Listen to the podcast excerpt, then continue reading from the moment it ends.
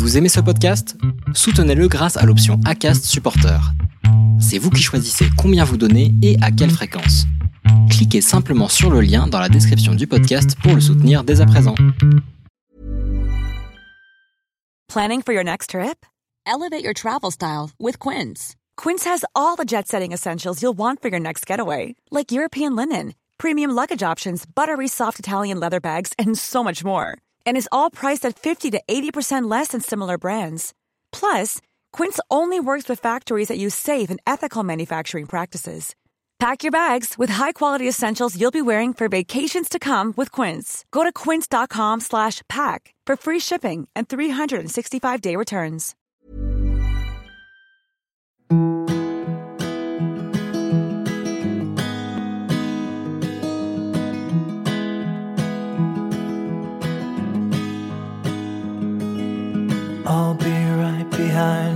Josephine. I won't leave you waiting in between. And the cigarette you bummed from me is almost burning out. You suck it till your fingers burn and throw it on the ground. Bienvenue sur le podcast Les enfants vont bien. Ici, vous entendrez parler de PMA à l'étranger, de GPA, de conception artisanale, d'adoption et de bien d'autres termes qui accompagnent les parcours de conception de nos familles. Vous entendrez aussi et surtout des familles homoparentales, monoparentales par choix ou de fait, adoptantes, nous raconter leur parcours extraordinaire au sens littéral du terme vers la parentalité. Parce qu'en France, le chemin est bien avancé mais n'est pas encore abouti, je vous propose d'écouter des témoignages de nos quotidiens qui vont vous rassurer sur le fait que nos enfants vont bien. Vous écoutez l'épisode 21 du podcast Les enfants vont bien. On donnerait beaucoup pour que nos parcours soient simplifiés, que nos esprits soient ainsi libérés et pleinement concentrés sur l'unique objectif de ces derniers, la conception de nos petits bouts. On donnerait aussi beaucoup pour avoir un guide dans cette étape si importante de nos vies. C'est d'ailleurs une des vocations de ce podcast, vous éclairer dans vos choix, banaliser ces aventures et donner de la visibilité à nos familles. Léa a la même vision des choses. Avec Capucine, sa femme, elles ont découvert par hasard que le pays qui les accueillait était ouvert à la PMA pour les couples de femmes et les femmes seules.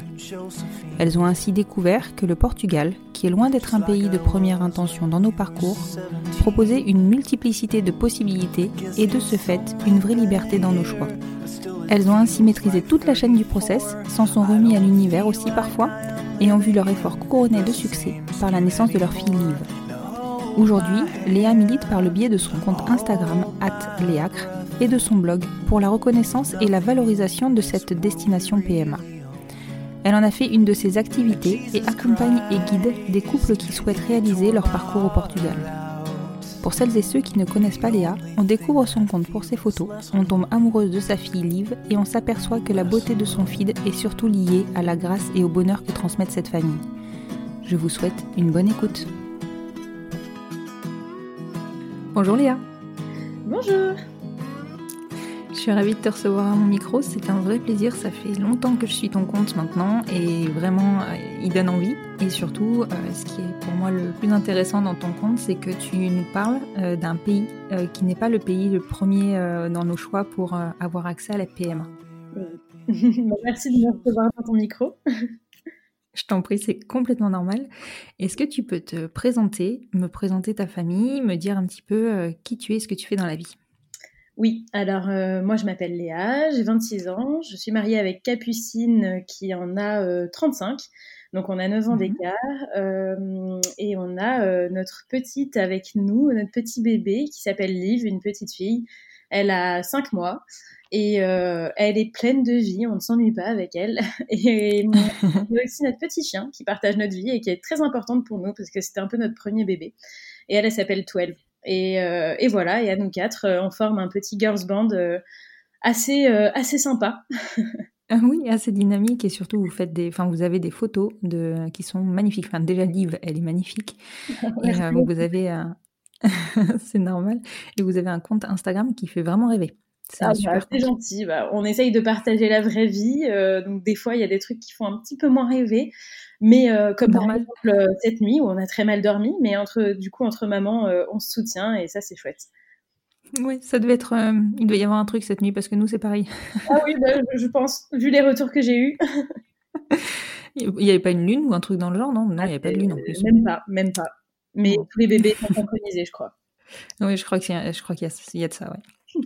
Est-ce que tu peux me raconter un petit peu euh, votre histoire avec euh, Capucine? Comment vous vous êtes rencontrés? Est-ce que c'était avant ou après euh, ton expatriation? Alors, c'était bien avant. En fait, avec Capucine, ça fait 10 ans qu'on se connaît. Donc, si on fait les calculs, on s'aperçoit que je l'ai rencontré quand j'avais 16 ans. oui, c'est ça. Oui, mais on ne s'est pas mis ensemble à cette période-là. En fait, quand j'avais 16 ans, le seul bar où j'étais autorisée à sortir par mes parents, c'était euh, un bar de la ville d'où on vient. Donc nous, on est originaire de Cannes, dans le sud de la France, euh, parce que ce bar était tenu par le meilleur ami de mon père. Donc c'était l'endroit où j'avais le droit d'aller. Et Capucine était la barmaid de ce bar. Donc, euh, donc voilà. Voilà, donc voilà où on s'est rencontrés dans un bar.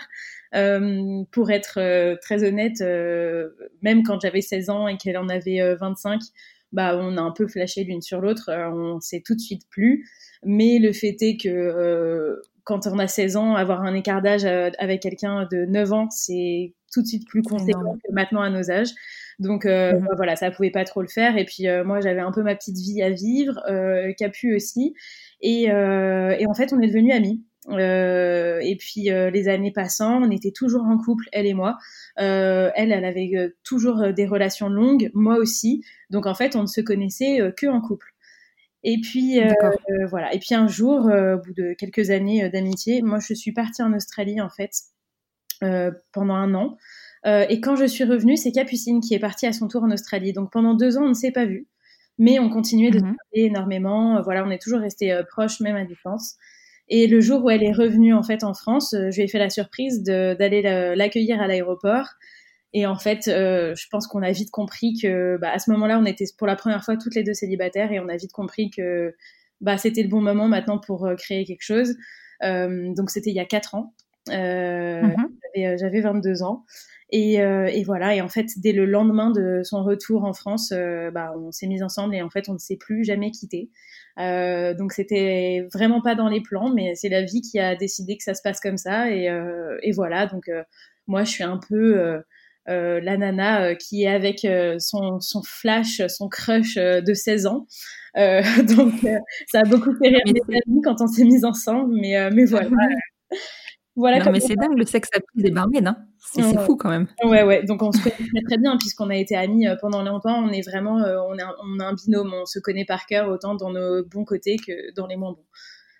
Oui, vous vous connaissez depuis longtemps et vous avez eu le temps de construire une amitié avant de construire votre histoire, ce qui des fois est quand même très utile. Oui, c'est clair.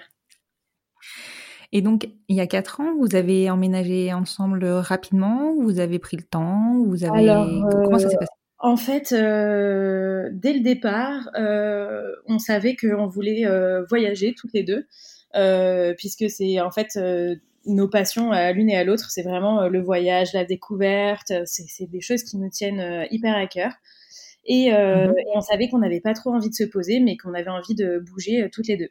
Donc, euh, on a commencé par faire euh, quelques voyages. Euh, le plus marquant et le plus important pour nous, ça a été notre voyage au Costa Rica.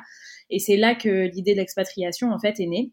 On a voulu s'expatrier dans ce dans ce pays, mais pour un tas de raisons, c'était pas possible à l'instant T, notamment pour des raisons financières, parce que les visas pour y habiter coûtent extrêmement cher.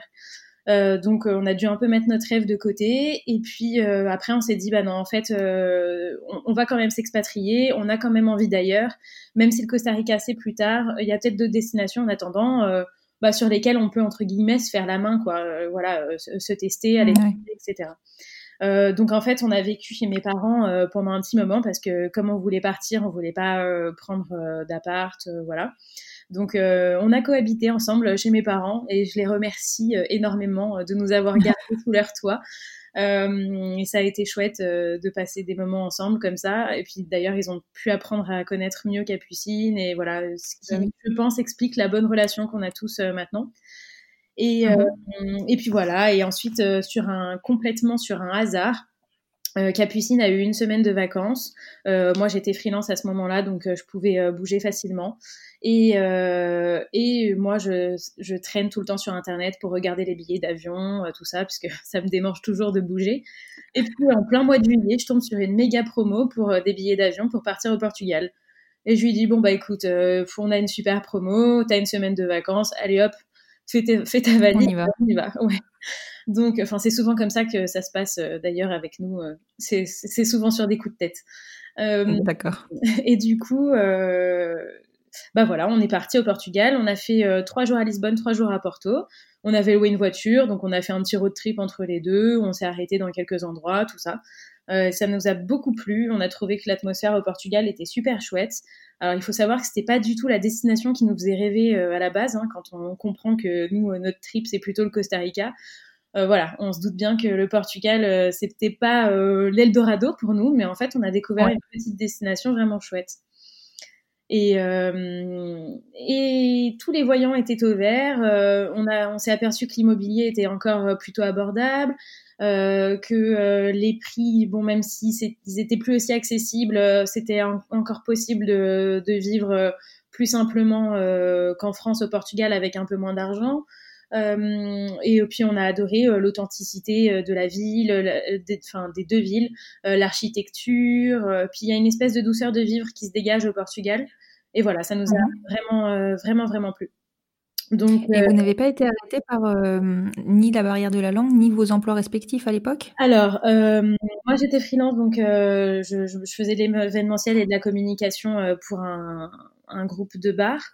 Euh, mhm. Et mon contrat allait s'arrêter. Enfin, je savais que ça allait s'arrêter avec eux, donc euh, j'allais devenir euh, libre. Et Capucine n'avait qu'à poser sa démission en fait dans, dans, son job de barmaid, parce qu'en fait elle était toujours, elle a toujours été barmaid après de fil en aiguille d'année en année. Elle a eu sa propre mhm. boîte de nuit, etc. Bon voilà. Mais à l'instant où on est parti, elle était barmaid. Et donc on pouvait très facilement se défaire de nos, de nos emplois respectifs. Euh, voilà, avec euh, aucune assurance de ce qu'on retrouverait derrière. Mais bon, au bout d'un moment, on a décidé de se lancer parce qu'en fait, quand on est revenu de cette semaine, on s'est dit, ok, tous les voyants sont au vert, potentiellement, ça peut être une bonne destination pour nous. Euh, ah voilà, j'ai quand même pas mal prospecté, recherché, enfin voilà, des témoignages de d'autres expatriés, prendre un peu la température sur comment ça se passait exactement sur place. Et puis on a décidé de revenir en octobre pour euh, confirmer un peu notre coup de cœur et pour euh, enfin surtout euh, confirmer notre coup de cœur sur Porto parce qu'on avait un peu le dilemme est-ce que c'est plus Lisbonne, est-ce que c'est plus Porto? Et, et, on a choisi Porto. Donc on a passé voilà encore à nouveau une petite semaine sur place. pour voilà pour bien bien faire un tour, s'imprégner des quartiers, de de la vie, commencer à voir ce qui était possible de faire, voilà, tout un tas de choses. Et en fait, on est revenu de cette semaine en octobre et en novembre, on avait pris euh, nos clics et nos claques et on était parti. Euh, ah oui, ça a été rapide. ça a été très rapide, bah, euh, facilité par le fait qu'on n'ait pas de logement, que nos deux jobs puissent s'arrêter très rapidement. et puis voilà, on n'avait pas grand-chose en fait, on avait juste à prendre notre chien, notre voiture et quelques habits et puis c'était parti. Et pour la petite histoire, ça, ça fait beaucoup rigoler les gens au Portugal ici qui nous connaissent. Euh, on est parti avec une Smart de Cannes jusqu'à Porto. Euh, voilà, il faut savoir que donc on était toutes les deux avec la chienne. Heureusement que la chienne est très petite et la voiture était blindée de tout ce qu'on pouvait mettre. Mais enfin voilà, il faut bien imaginer que dans une Smart on met pas grand chose non plus. Et on est arrivé comme ça 1600 km plus tard à Porto, euh, les mains dans les poches, vraiment avec tout à faire quoi. On n'avait pas de logement, pas de, enfin pas de business, pas de de perspective d'emploi, euh, rien du tout. On avait un peu de sous devant nous, euh, voilà, pour réaliser nos projets, mais euh, pas de grosse somme. Et puis, et puis voilà quoi. Donc c'est là que l'aventure. l'aventure. Voilà. Et vous ne vous êtes pas posé à aucun moment la question de l'ouverture d'esprit du Portugal quant à votre couple? Si, c'est quelque chose qui nous préoccupe tout le temps, notamment quand on voyage. Il y a des destinations qu'on évite clairement mmh, parce bah qu'on sait que c'est pas top top pour nous en tant que couple de femmes. Euh, ouais, là, on doit Ouais, exactement. Et au Portugal, euh, en fait, c'est un pays hyper, hyper euh, croyant euh, catholique, mais très paradoxalement, il n'y a aucun problème avec l'homosexualité. Il y a énormément, par exemple, de boîtes et de bars les couples se tiennent la main dans la rue sans problème. Et alors, en Ah deux oui. ans et demi maintenant qu'on est, qu'on est ici au Portugal, on n'a jamais, jamais, jamais eu un seul problème. Et ça, c'est vraiment quelque chose d'incroyable parce que nous, rien que là où on habitait à Cannes, c'était quotidiennement qu'on avait des réflexions, des regards de travers, euh, voilà, tout un tas de choses vraiment euh, reloues. Et, euh, et en fait, ici au Portugal, ça ne nous est jamais arrivé.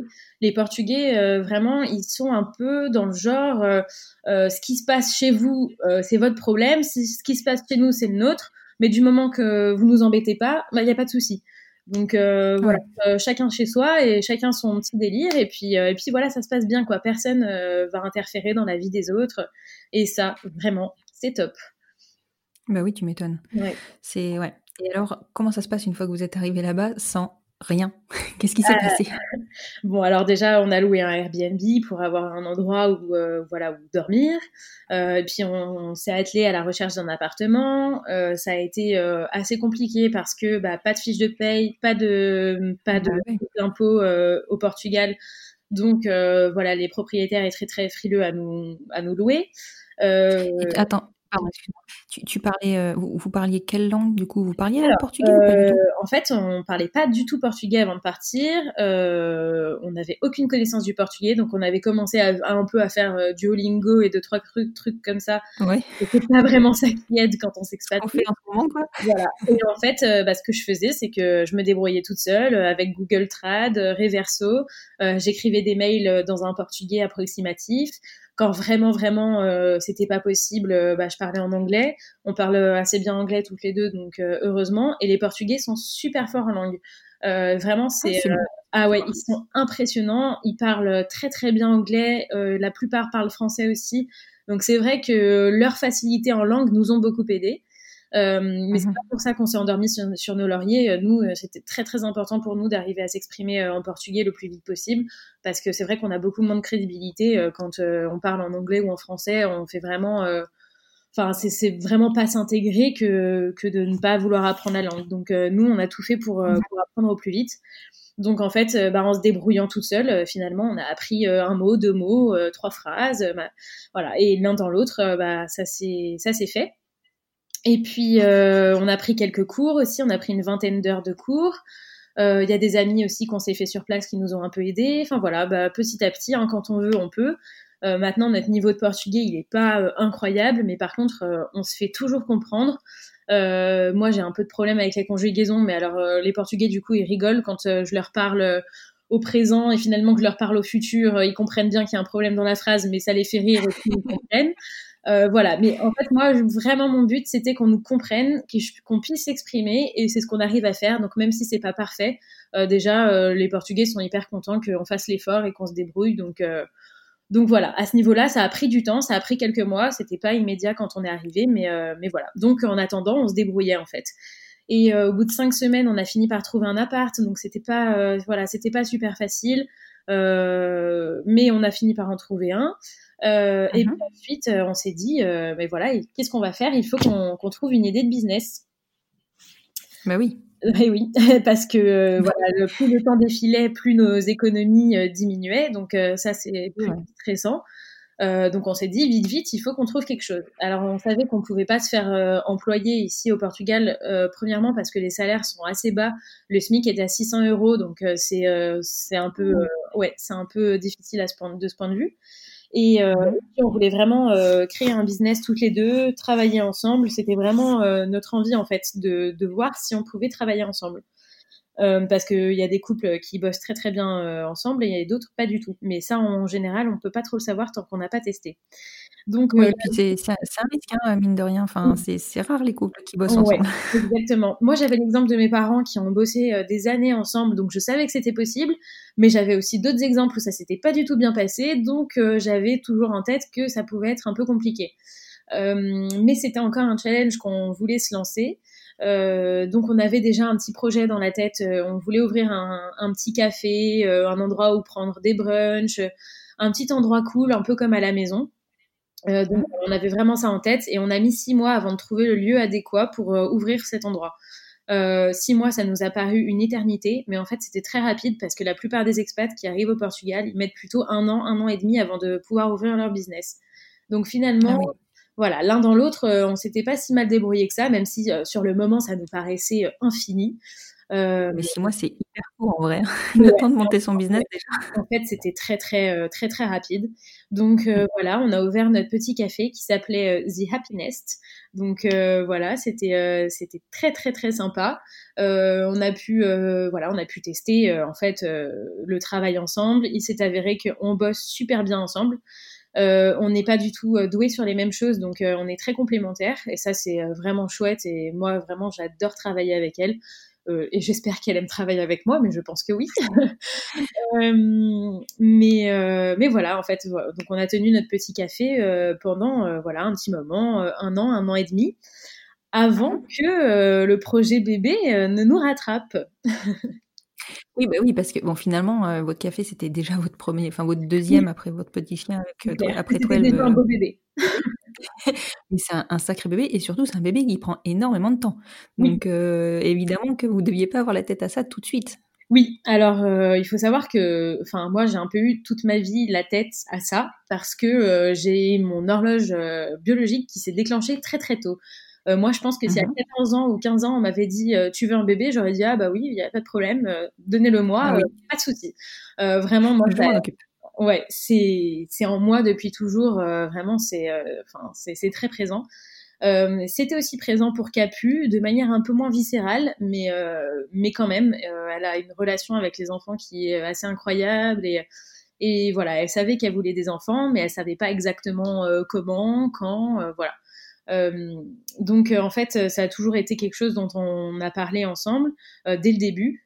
Euh, et pour la petite histoire, au tout début de, bah, de notre histoire, je, je, lui avais dit, euh, bah écoute, moi, euh, si, un jour je fais un bébé, je le ferai de telle, telle et telle manière. Voilà, je veux pas ci, je veux pas ça. ah oui, c'était planifié. Voilà.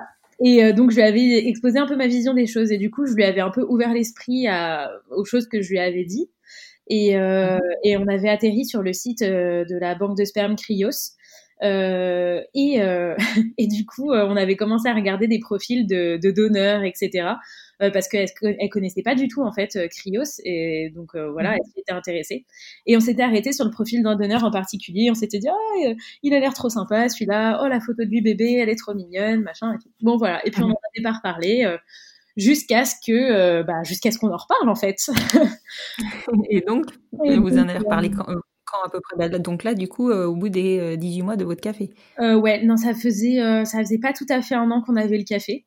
donc, mais parce qu'en fait, moi, j'étais atteinte de d'adénomiose, c'est une forme d'endométriose, et j'étais mhm. persuadée que à cause de ça et de tout ce que m'avaient dit de nombreux gynécologues, j'allais avoir un peu de mal à avoir un enfant. Donc moi, je m'étais dit que ça allait prendre beaucoup de temps. Donc, mhm. euh, j'avais dit à Capu, bon, bah, potentiellement, euh, il faudra s'y prendre un peu en avance parce que, voilà, avec les problèmes que j'ai eus, ça peut être compliqué. Et, euh, et puis, je lui avais, je l'avais laissé un peu cogiter là-dessus et c'est elle qui est revenue vers moi. Je crois que c'était en, en, décembre, me semble-t-il. et en décembre, elle me dit, écoute, viens, on regarde à nouveau les profils des donneurs euh, on regarde comment on peut faire. Euh, allez, viens, on, se lance. Alors j'étais très très étonnée que ça vienne d'elle. Euh, bah oui. Elle me donnait, voilà, elle me donnait son feu vert en gros, donc j'étais super contente. J'ai sauté sur l'occasion, hein, qu'on se le dise. Forcément. Et voilà, donc on a commencé à regarder. au départ, en fait, on était parti pour se faire livrer des, paillettes de sperme de chez Cryos directement, parce qu'à l'époque, c'était encore possible. Ah Et, les fameux donneurs. Exactement.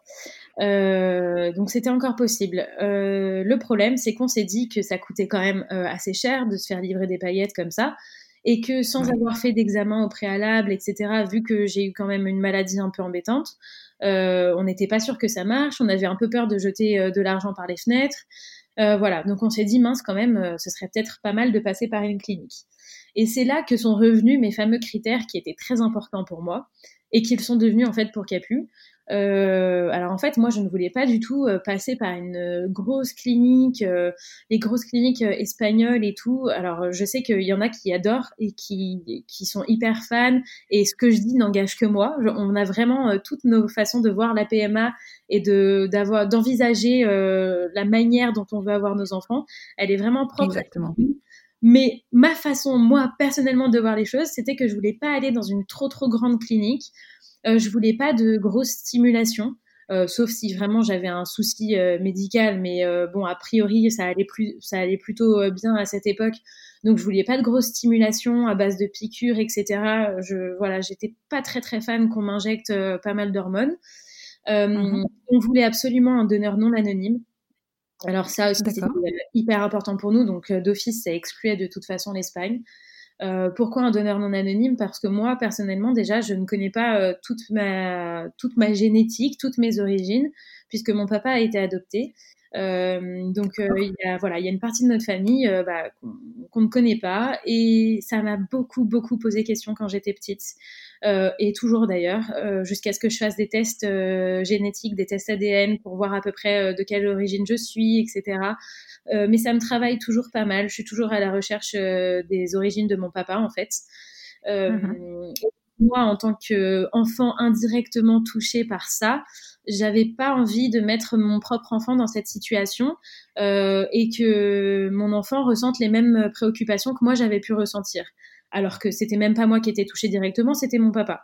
Mais ça faisait quand même partie de mon histoire. Ça touche, oui. Mm, mm, tout à fait. Et euh, du coup, pour moi, il était complètement exclu que euh, qu'on puisse pas avoir euh, d'informations sur le donneur euh, quand notre enfant serait grand. Donc euh, j'ai expliqué ça à Capu et elle m'a dit mais oui, ça fait complètement sens, je suis à 100% d'accord avec toi, euh, moi cette façon de faire me va très bien. Donc voilà, on avait un peu ces critères de euh, pas de trop grosse clinique, pas de grosse stimulation, donneur non anonyme, voilà, et pas trop trop de surmédicalisation. Donc, donc voilà, on savait que l'Espagne c'était pas possible, la Belgique c'était compliqué aussi. ça faisait loin, oui, depuis le Portugal. Ouais, ça faisait loin. Et puis en fait, bêtement, on a fini par se rendre compte qu'au Portugal, c'était possible, et selon tous nos critères. Alors, euh, on s'est retrouvé un peu, donc, bête. Donc, le Portugal ouvre la PMA aux couples de femmes alors, c'était déjà ouvert depuis longtemps en fait, mais nous on le savait pas. Euh, je pense comme la plupart des gens qui vont nous écouter. Euh, moi, je voilà, pour celles qui me suivent maintenant le savent, mais je milite vraiment pour pour qu'on connaisse en fait cette destination PMA qui est hyper chouette et qui offre euh, des possibilités qui ne sont pas faisables en Espagne ou en Belgique.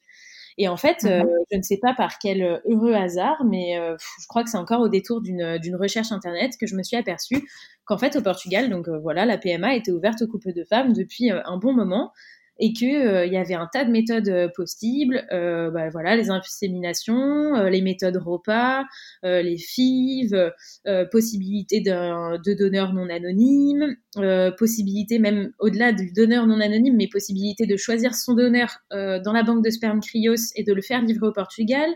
parce qu'ils ont ah des accords avec. Enfin voilà, mais en gros, tout ce qu'on voulait, c'était devant nous, juste à côté de chez nous. Et oui, donc, j'ai à me dire que si la vie nous avait amené au Portugal, c'était peut-être pas pour rien. Bah oui, tu m'étonnes. Et oui, parce que nous, on, est beaucoup euh, à l'écoute avec Capucine euh, de, des signaux que la vie nous envoie. De, voilà, on est très très à l'écoute euh, de ce que veut nous dire l'univers. Et je, ouais, maintenant, je comprends pourquoi en fait on a atterri ici. Quoi. Portugal. donc voilà, on a commencé à se renseigner, on a trouvé une clinique. et donc ma mhm. première question à la clinique, voilà, ça a été, voilà, est-ce qu'on peut prendre un donneur de chez Cryos donc euh, ils m'ont dit ok, qu'il n'y avait pas de souci, qu'ils s'occupaient même de, de, faire venir euh, les paillettes, de les commander, etc. Que voilà, on n'avait rien à gérer. Donc j'ai ah, commencé. Super. Ouais, c'était vraiment vraiment chouette. Euh, donc ça a enlevé un gros un gros poids quand même euh, de se dire qu'on pouvait faire ça à côté de chez nous, euh, dans de bonnes conditions, dans une petite clinique avec des gens super humains qui parlent français. Parce que voilà, avec notre portugais un peu brinque-ballant, euh, les termes médicaux, c'était pas facile, facile. Donc euh, voilà, c'était, euh, enfin c'était top quoi. on voyait un peu la lumière au bout du tunnel parce que nous la PMA, ça nous semblait mais insurmontable. Moi avant on me disait PMA, je, tremblais. Donc voilà, là c'est devenu un peu plus simple quoi. Donc on a commencé à faire des examens. voilà, bilan sanguin de fertilité, échographie pelvienne, la fameuse hystérosalpingographie euh, qui a été très difficile pour moi. Euh, et en fait, je, pour la petite histoire aussi, je voulais pas la faire cette, cette hystéro parce que je sais que potentiellement ça fait assez mal. Et, euh, et, Capucine et la gynécologue m'ont un peu forcé la main en me disant non, non, non, mais il faut que tu la fasses. On peut pas prendre le risque de faire une insémination sans vérifier que tes trompes euh, soient, euh, soient, fonctionnelles. Voilà. Donc, je me suis dit, OK, allez, c'est vrai, elles ont raison toutes les deux, il faut que je me lance. Et en fait, heureusement que, que, on les a, que j'ai fait cet examen parce que euh, j'avais une trompe de boucher et que euh, la gynéco a réussi à me la déboucher à ce moment-là. Bah oui, surtout avec la dénomiose, c'était un risque encore plus présent. C'est clair. Et, euh, et, voilà, donc heureusement, bah, j'en ai, bavé, hein, c'était pas très rigolo. Mais, mais, en fait, plus tard, la gynéco m'a appris que l'ovocyte qui a servi à faire notre fille venait de la trompe qui était bouchée. Donc euh, voilà. Encore une fois, j'ai bien Encore un signe de l'univers. Donc, euh, donc voilà, euh, on a fait un peu tout ça. Et puis, ça, ça, pouvait se programmer très vite, en fait. je pense qu'on a pris contact avec la clinique en décembre. En janvier, j'ai fait les examens et on devait mhm. faire l'insémination début février. Sachant que fin janvier, on est parti en fait en vacances à l'île Maurice, parce que mes grands-parents habitent là-bas, donc on est allé les voir. Et mmh quand on était à l'île Maurice, euh, la, le, la, clinique nous appelle et nous dit qu'il euh, y a un problème avec notre donneur. Donc le donneur qu'on avait préalablement choisi, on leur avait donné euh, le nom euh, du donneur donc qui venait de chez Cryos, etc. et ils nous disent qu'il y a un souci et que en fait il est plus disponible, que les stocks de Cryos étaient pas étaient mal mis à jour et qu'il n'est plus disponible. Alors qu'on a deux options changer de donneur ou, euh, ou attendre que celui-ci euh, refasse un don, mais on ne savait pas quand. Alors moi, j'étais, ça a été un peu euh, dur pour moi parce que en fait, j'ai mis beaucoup beaucoup de temps à le choisir, ce donneur. En fait, quelqu'un m'avait dit, c'est quelque chose qu'on va mettre dans ton corps à toi. Donc, moi, je veux que tu te sentes bien avec le, avec le profil du donneur. donc, choisis euh, fais une petite euh, short list en fait euh, des donneurs qui te plaisent et après dans la petite liste que tu auras faite, on choisira toutes les deux. Donc on avait mis quand même un certain temps parce que c'est pas simple en fait de choisir un donneur. c'est vrai que voilà, il y a, y a, plein de ouais, que ça fait un peu ça fait un peu comme quand tu achètes un truc sur Amazon et c'est vrai. clairement, c'est un peu perturbant de choisir comme ça. On ne sait pas exactement sur quels critères se baser. C'est vraiment compliqué. Mais moi, je préférais choisir moi que de remettre le choix à quelqu'un d'autre, en fait. J'avais pas envie que ce soit un médecin qui, qui, choisisse, de, qui choisisse ça pour moi. Euh, vu que de toute façon, on a, on a, enfin, c'est comme ça, on n'a pas le choix justement.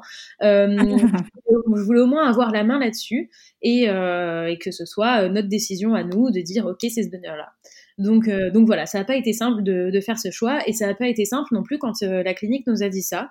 Alors ils étaient complètement désolés pour nous, ils ont été euh, super sympas et ils se sont vraiment excusés. Bon bah pour le coup c'était pas de la faute de la clinique, c'était de la faute de Cryos, c'était un peu compliqué. Donc euh, j'ai raccroché, j'ai parlé avec Capu et direct Capu m'a dit ok c'est bon on change de donneur. Je lui ai dit mais t'es sûr et tout et là c'est là qu'on se met un peu à l'écoute euh, de l'univers quand c'est comme ça. Et je lui dis, bah mais c'est un signe et il faut persister avec celui-là ou est-ce que c'est un signe pour en changer? Et Capu me dit, non, non, c'est sûr que c'est un signe pour en changer, il faut changer. Donc je lui dis, ok. Et le deuxième, euh, qui était un peu le deuxième donneur en, en concurrence, euh, c'était le donneur qu'on avait vu, sur lequel on avait flashé euh, au tout début de notre relation, quand euh, je lui avais fait découvrir le site de Cryos. Et elle me dit, mais attends, c'est parce qu'en fait, on s'est trompé, on aurait dû choisir celui-ci dès le début la vie nous donne une deuxième chance de pas nous planter, il faut lui. Donc euh, je lui dis ok, bon je crois que tu as raison, ok, je rappelle la clinique euh, et puis je leur dis. Donc voilà, on change de donneur. Du coup, les délais de livraison du sperme ont été un peu allongés puisqu'on était un peu décalé et qu'on a quand même pris un peu de temps pour cette réflexion. Donc au lieu de faire l'insémination en février, on l'a fait début mars. voilà, mais sinon, ça aurait pu aller très très vite, encore plus vite que ça quoi. Non, mais c'est rapide, hein, ça fait trois mois. Ouais, T'imagines entre le début de la prise de contact et. Euh, ouais, ouais, ouais. Mais ça, c'est un gros point positif pour moi parce que je suis pas quelqu'un de très patiente. Et Capu non plus d'ailleurs. En fait, on est toutes les deux Sagittaires, donc on a beaucoup de points euh, de caractère euh, similaires. Mais euh, ouais, on est, on est pas hyper patiente. Et en général, quand on a décidé quelque chose, il, il faut que ça y, ça y aille, quoi.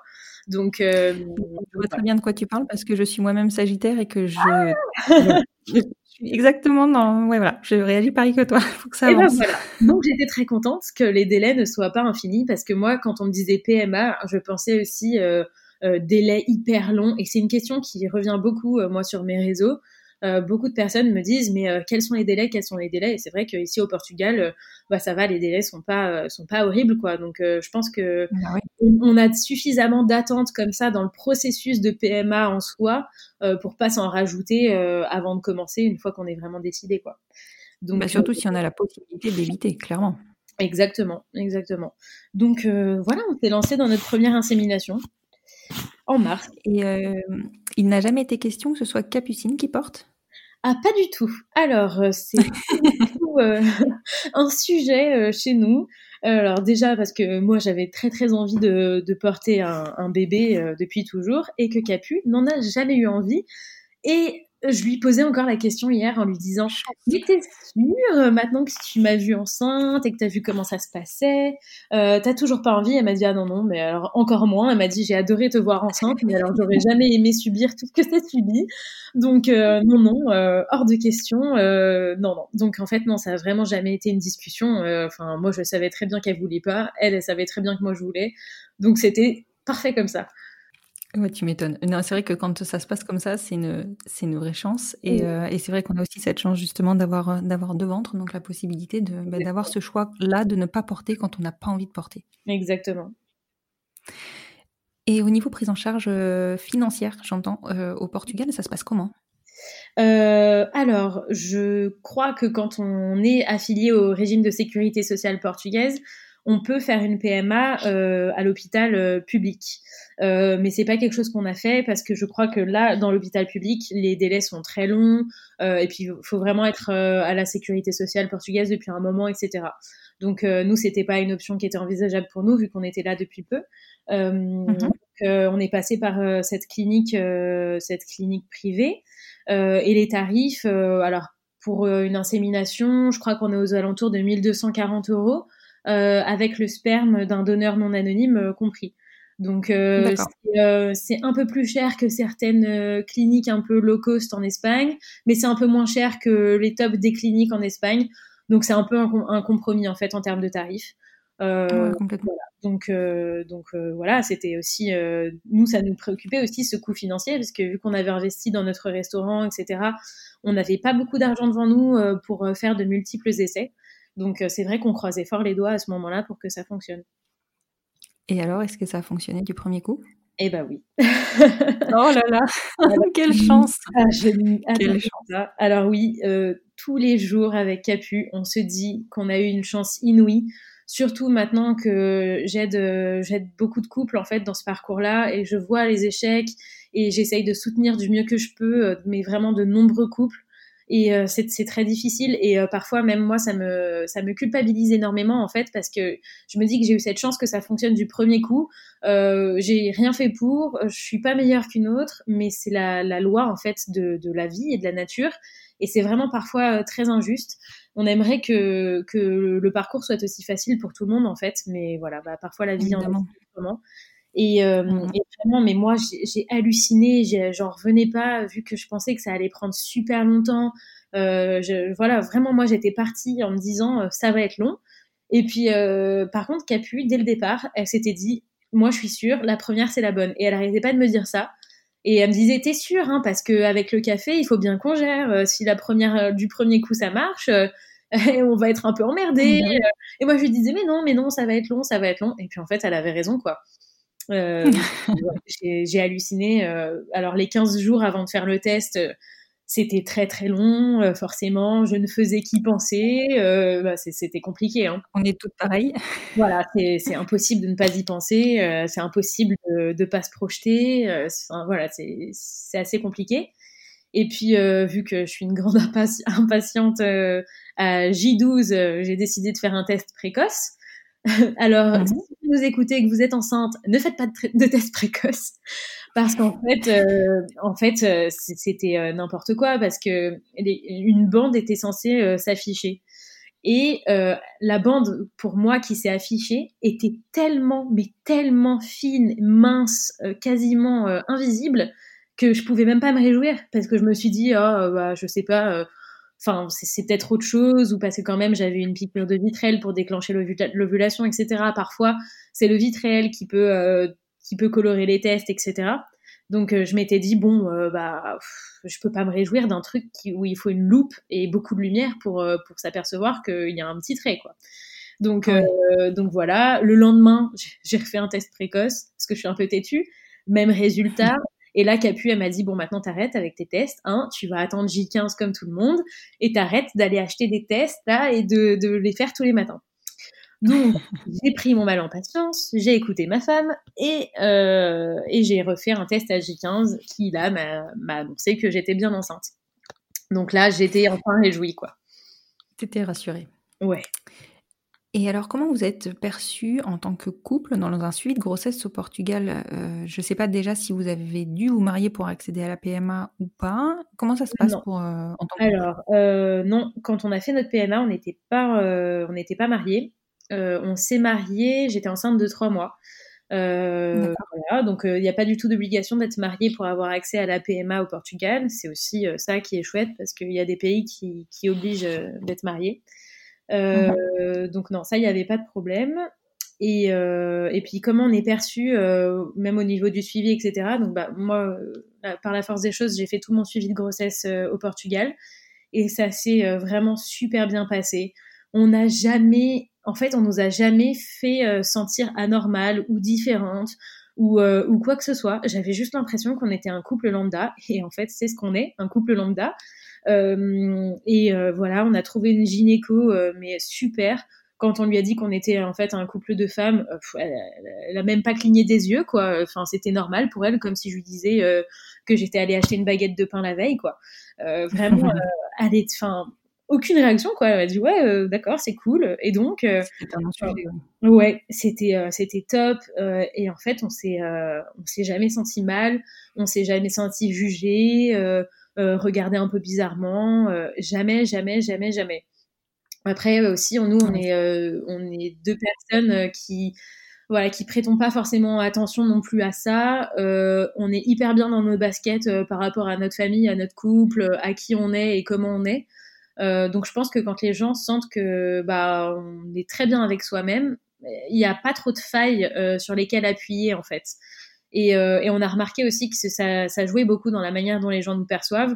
Comme ils voient que voilà, on n'a pas de soucis et qu'on on est très fiers d'être qui on est, euh, bah souvent il n'y a pas de problème en fait. Et c'est ce qui s'est passé pendant, tout, ouais, pendant, tout, le suivi de grossesse.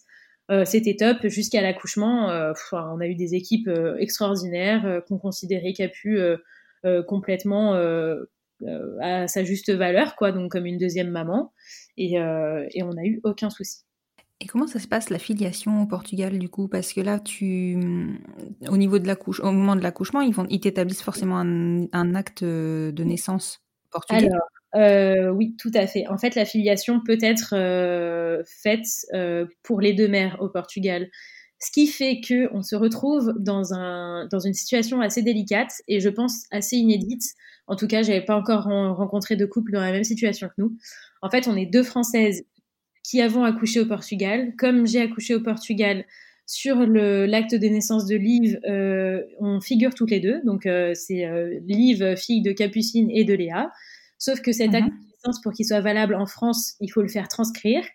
Donc on l'a envoyé à l'ambassade de France, qui nous l'a transcrit. En... Ah oui, et petite précision, sur son acte de naissance portugais, elle a euh, nos deux noms. Elle a le mien et le sien et celui de Capucine à coller. Euh, donc en fait, c'est son identité. On peut ça, euh, personne ne peut le changer. Elle s'appelle Liv avec nos deux noms et ça, c'est c'est pour la vie, ça ne peut pas être changé. Donc en fait, en France, ils se sont retrouvés un peu cons parce que euh, ils se sont retrouvés face à un, un, acte de naissance qui devait transcrire, mais qui ne pouvait pas transcrire en entier, puisque c'est illégal en France d'avoir deux filiations maternelles. Donc, euh, sur son acte de naissance français, Liv a son prénom, nos deux noms, parce que ça, ils ne peuvent pas le changer. Par contre, elle n'est affiliée qu'à moi. Et Capucine n'existe pas sur, sur, les, sur les papiers en France. Donc euh, quand même que même face à une filiation qui est établie, ils ne soient toujours pas, ils ne soient même pas capables de, de, de ah retranscrire. Euh, alors ouais, euh, moi je me suis un peu énervée. c'est vrai que j'ai eu des échanges de mails un peu houleux avec l'ambassade parce qu'en plus ils voulaient vraiment pas faire d'efforts quoi. Euh, c'était assez compliqué.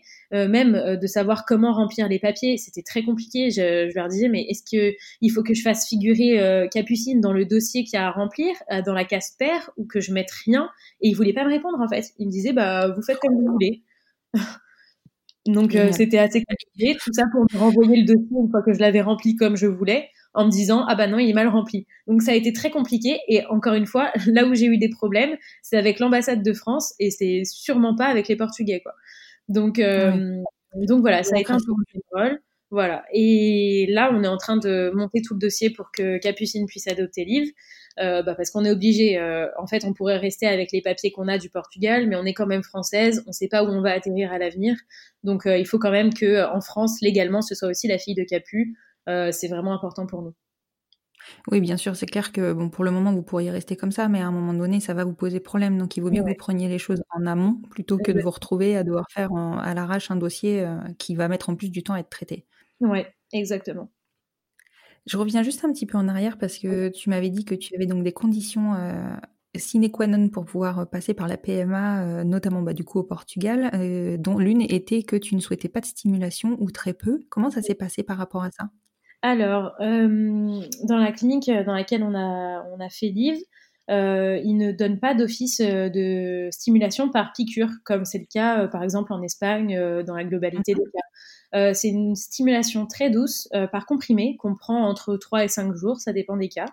et en fait, ça aide à la maturation d'un follicule, mais ça aide pas à produire plusieurs follicules. Voilà, ça sert vraiment à donner un coup de boost au follicule qui est là, mais euh, ça va pas en surproduire en fait. Euh, et ça, moi, j'ai trouvé ça top parce que c'est vraiment, euh, moi, le moins d'hormones je prenais, le moins de médicaments, le moins de choses, le mieux c'était pour moi. Euh, et voilà, et ça s'est passé comme ça. Donc c'était vraiment une stimulation très douce, juste pour donner un petit coup de pouce. et ensuite, j'ai eu, j'ai eu quand même une piqûre de déclenchement d'ovulation, donc le vitrel, mais c'est tout. Et c'est d'ailleurs un point sur lequel euh, je, vais revenir moi aussi de mon côté parce que c'est vrai que sur l'épisode que j'ai enregistré en, expliquant notre parcours à nous, je n'avais pas précisé, mais j'ai eu la même stimulation que toi, qui n'a donc pas vocation à produire euh, des multiples. Donc c'est vrai qu'on pourrait se dire que la, Belgique n'a pas fait attention euh, sur mon profil à cette arrivée de multiples, mais c'est enfin c'était pas du tout anticipable puisque la stimulation n'était pas destinée à, à, surproduire des follicules, mais bien à les faire mûrir, à le faire mûrir. Et oui, bah voilà, bah, c'était la même chose. Euh, sauf que moi, c'était un peu euh, ma crainte pour le coup euh, d'avoir des jumeaux ou des triplés. Euh, me... Alors pour le coup, moi, je me sentais euh, incapable de pouvoir gérer plusieurs bébés. je... Alors peut-être que en réalité, si j'en avais eu plusieurs, j'aurais été très capable. Mais alors, je... sur le moment, moi, je me suis dit, oulala, là là, je, je m'en sortirai jamais. je pense qu'il y a pas mal de parents qui doivent se dire la même chose d'ailleurs. Et, euh, et, donc moi, il m'avait demandé, il m'avait dit, euh, est-ce que euh, est-ce que vous aimeriez avoir des jumeaux ou est-ce que vous préférez n'avoir qu'un enfant? Et je leur avais dit, bah, dans la mesure du possible, un, ce serait déjà pas mal.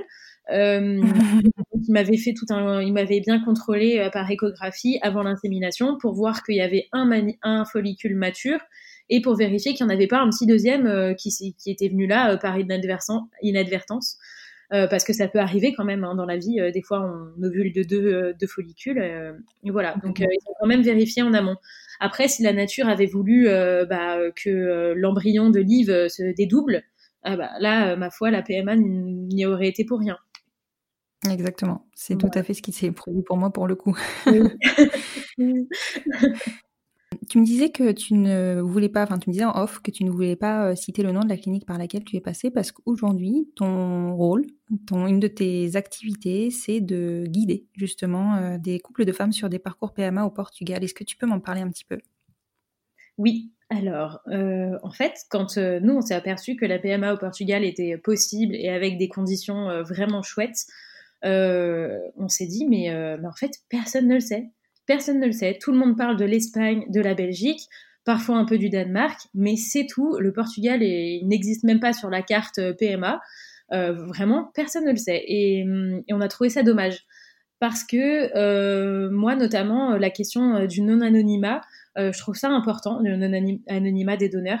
Je trouve ça important parce que je trouve que Espagne et en Belgique, on a tendance à imposer ça aux femmes et aux couples et à ne pas leur donner le choix en fait. alors que je trouve que c'est un, une question à se poser que de savoir si on veut un donneur anonyme ou non anonyme. Euh, je, je, trouve que ça fait vraiment partie intégrante du processus de PMA.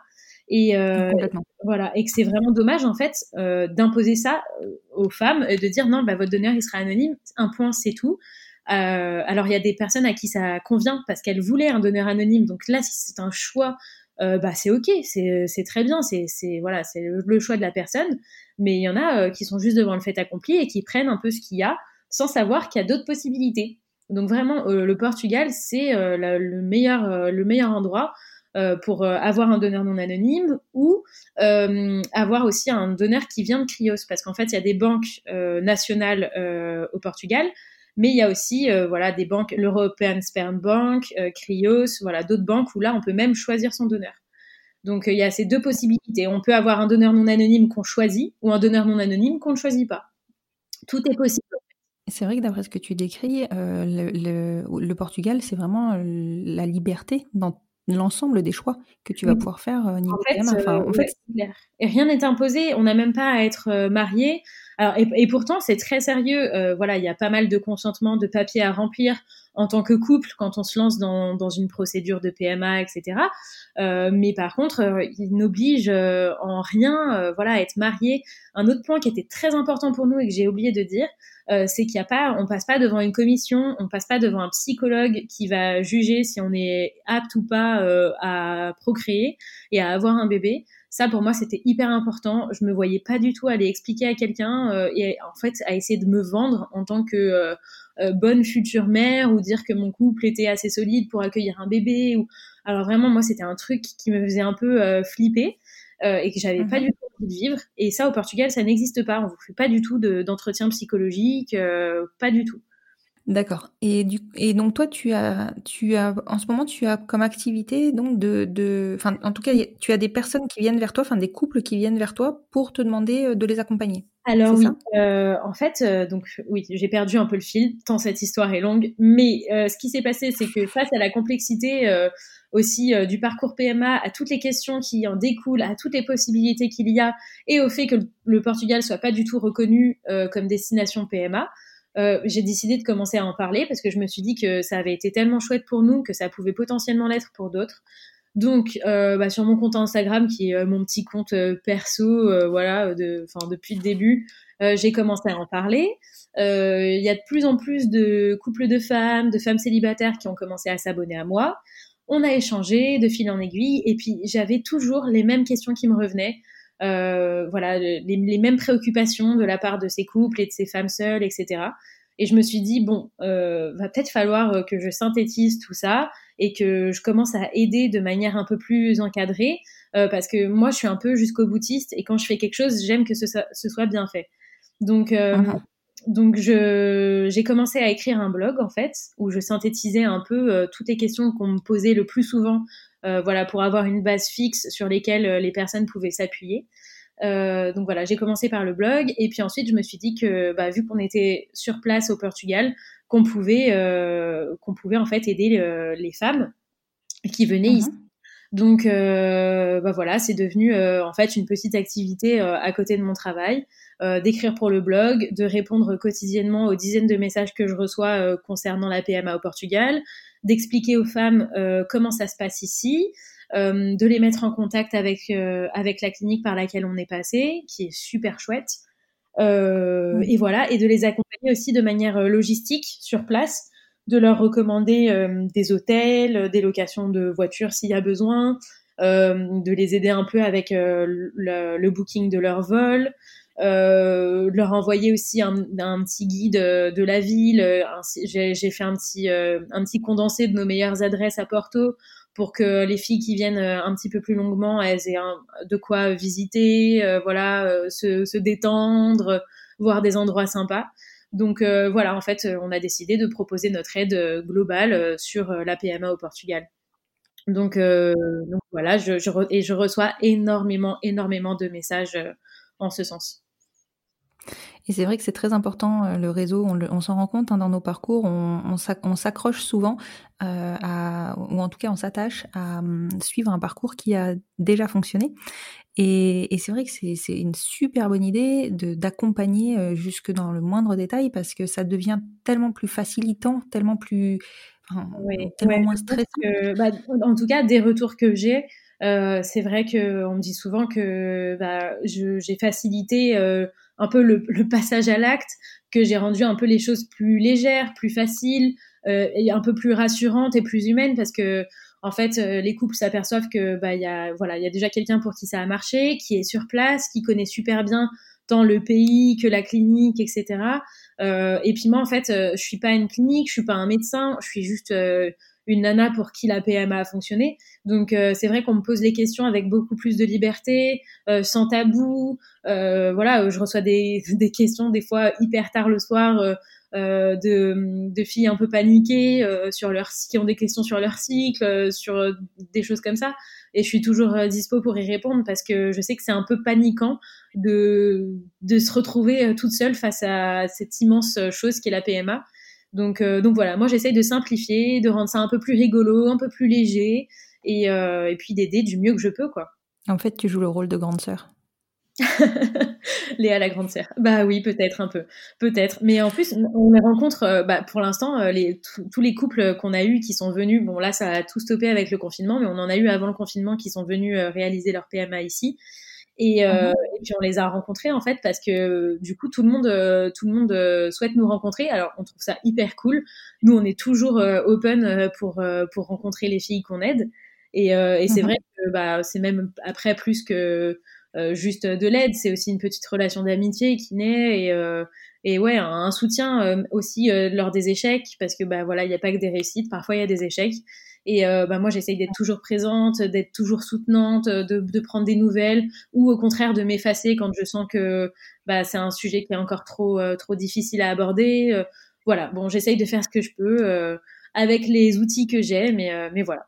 Ça doit être hyper gratifiant quand même pour toi de, de voir les bébés naître, euh, les, déjà les tests positifs et ensuite arriver les bébés. et, euh, et puis vraiment, euh, j'ai de l'espoir en fait à fond à chaque fois pour tous les couples que j'aide ou les femmes seules, parce que j'ai beaucoup de femmes seules aussi.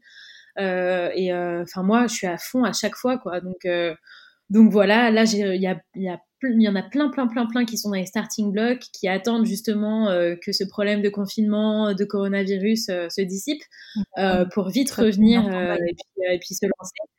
Ouais, et c'est super chouette pour moi de me dire que, que potentiellement, grâce à mon petit coup de pouce, eh ben, il y aura des bébés qui naîtront un peu plus facilement. Ou, non, c'est vraiment chouette. Et puis mon vrai métier quand même, c'est d'être organisatrice de mariage ici au Portugal. Euh, donc moi j'adore parce que en fait euh, j'organise des mariages et à côté de ça euh, j'aide les gens à faire des bébés. Et enfin moi pour moi il n'y a pas il a pas mieux quoi. Je parce que dans tout dans tous les cas c'est c'est juste pour rendre les gens heureux et moi je trouve ça hyper kiffant. Donc vous avez revendu votre petit café? Oui, alors le fait est que en fait, vu que je suis tombée enceinte très vite, euh, on a tout de suite euh, su qu'avec le café, ce serait pas possible parce qu'on se levait à 5h30 du matin, on finissait très tard le soir, c'était un rythme de fou. Donc, euh, donc en fait, on l'a mis en vente et on l'a vendu une semaine avant que j'accouche. Ah oui, pile. voilà.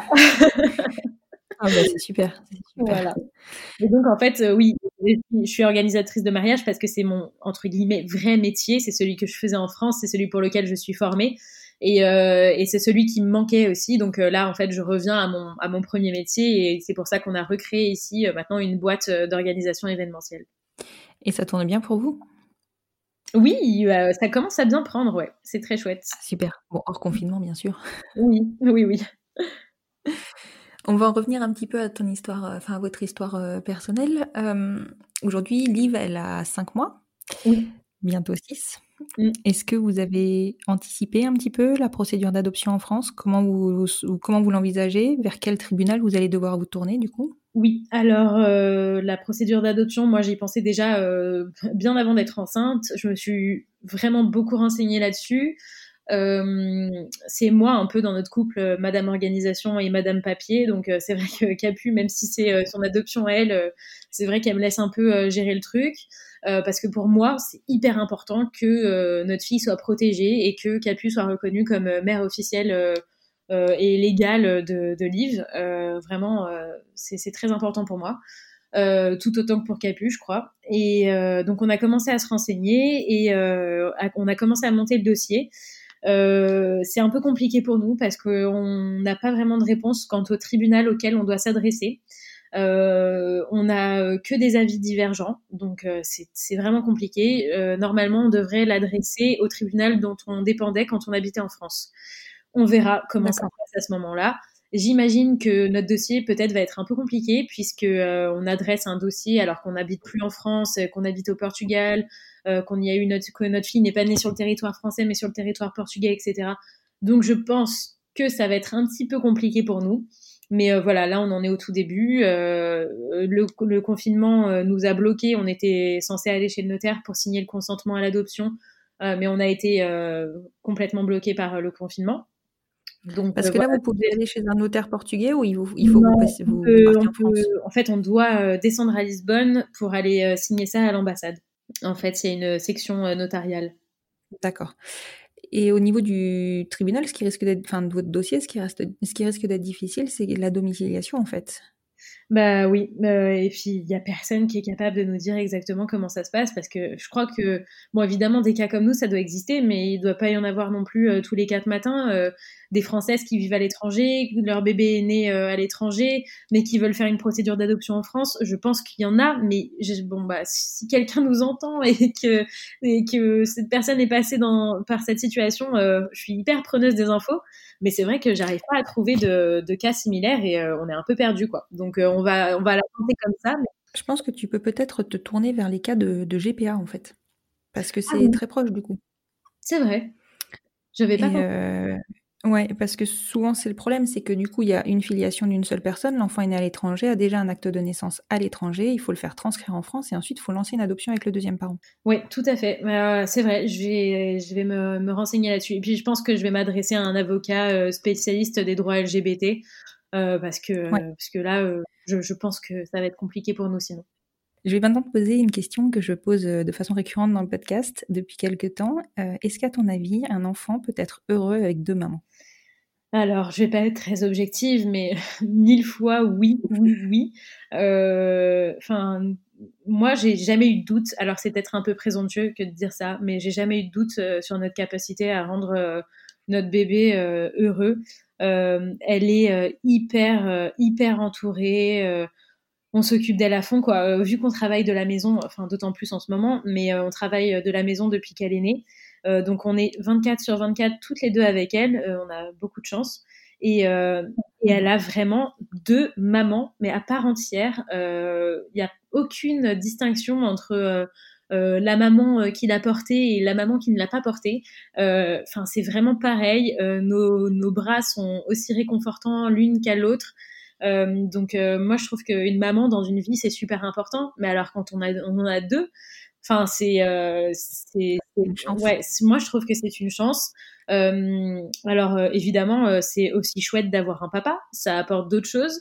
Mais un papa ou une maman, du moment qu'on a de l'amour et que cette personne nous apporte euh, tout un tas de choses qui, qui sont différentes euh, du parent euh, du parent biologique, bah, moi je trouve que c'est l'essentiel. Et, et puis notre entourage aussi, enfin c'est notre entourage surtout qui nous fait prendre conscience de ça. ma maman me dit souvent, oh, mais c'est extraordinaire d'avoir deux mamans.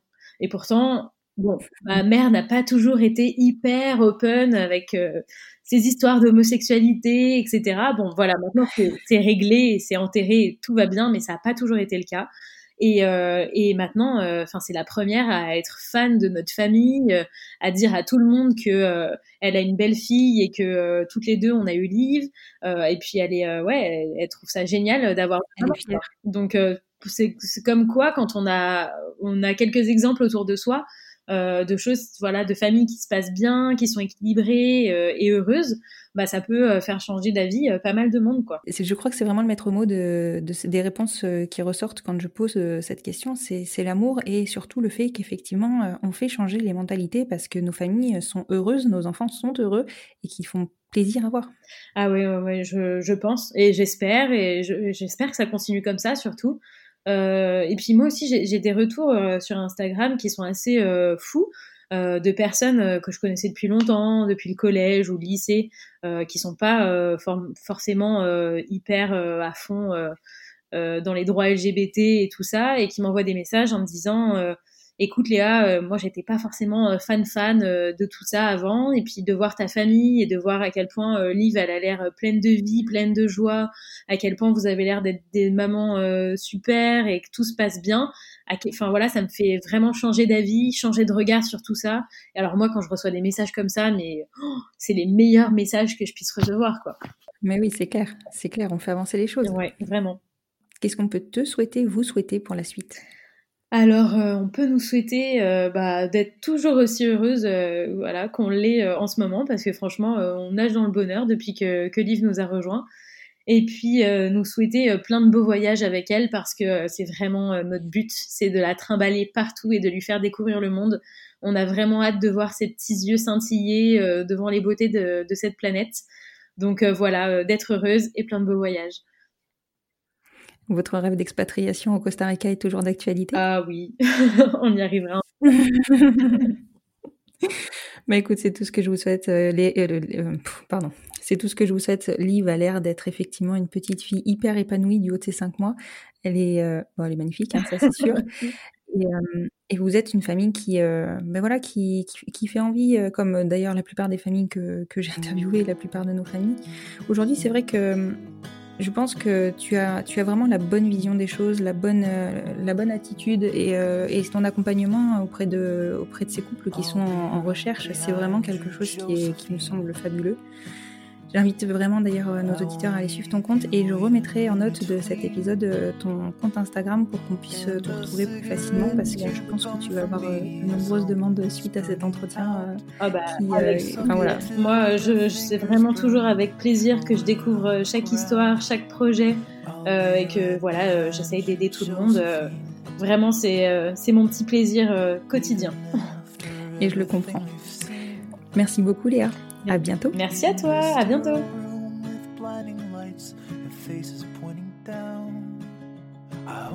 Et voilà, c'est la fin de cet épisode. J'espère qu'il vous aura plu. Et si c'est le cas, n'hésitez pas à soutenir le podcast en lui mettant 5 étoiles sur votre plateforme d'écoute et plus particulièrement sur Apple Podcast afin de lui donner plus de visibilité. N'hésitez pas à le partager et à le faire découvrir. Plus nous gagnerons en visibilité, plus nous aiderons d'autres familles à se construire et ainsi nous normaliserons les nouveaux schémas familiaux. Peut-être aurons-nous aussi la chance de pouvoir rassurer et montrer la voie aux nouvelles générations. Vous retrouverez en note de cet épisode le compte Instagram de Léa, Atléacre, ainsi que l'adresse de son blog. Je vous souhaite une très belle fin de journée et vous dis à vendredi prochain pour écouter un nouvel épisode du podcast Les enfants vont bien.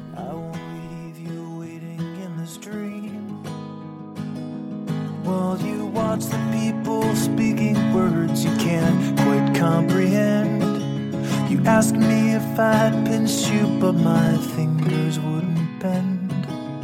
I'll be right behind you, Josephine. Just like I was when we were 17. I guess it's only been a year, but still it feels like 34. I don't feel like I am living in the same skin anymore. Hold my hand hold my breath. There's nothing in this world we really own. And Jesus Christ, if you tore my heart out, the only thing I'd feel is less alone. Less alone.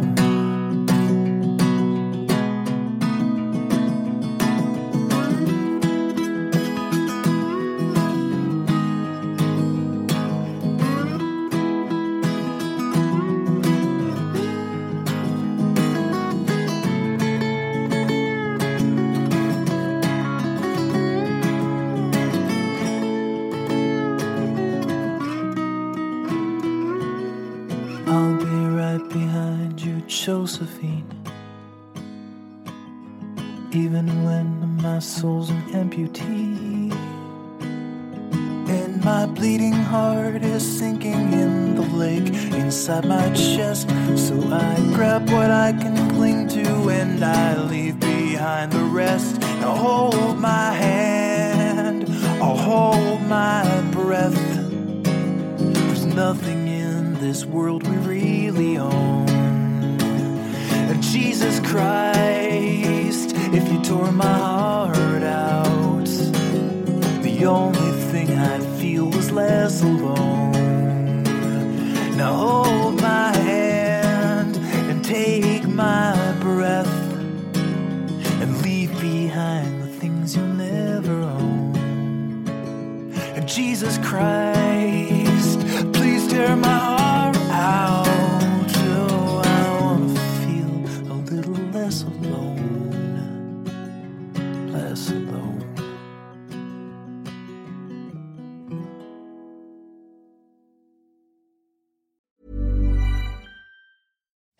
it's Danny Pellegrino from Everything Iconic. Ready to upgrade your style game without blowing your budget? Check out Quince. They've got all the good stuff shirts and polos, activewear, and fine leather goods, all at 50 to 80% less than other high end brands. And the best part? They're all about safe, ethical, and responsible manufacturing. Get that luxury vibe without the luxury price tag. Hit up quince.com slash upgrade for free shipping and 365 day returns on your next order. That's quince.com slash upgrade.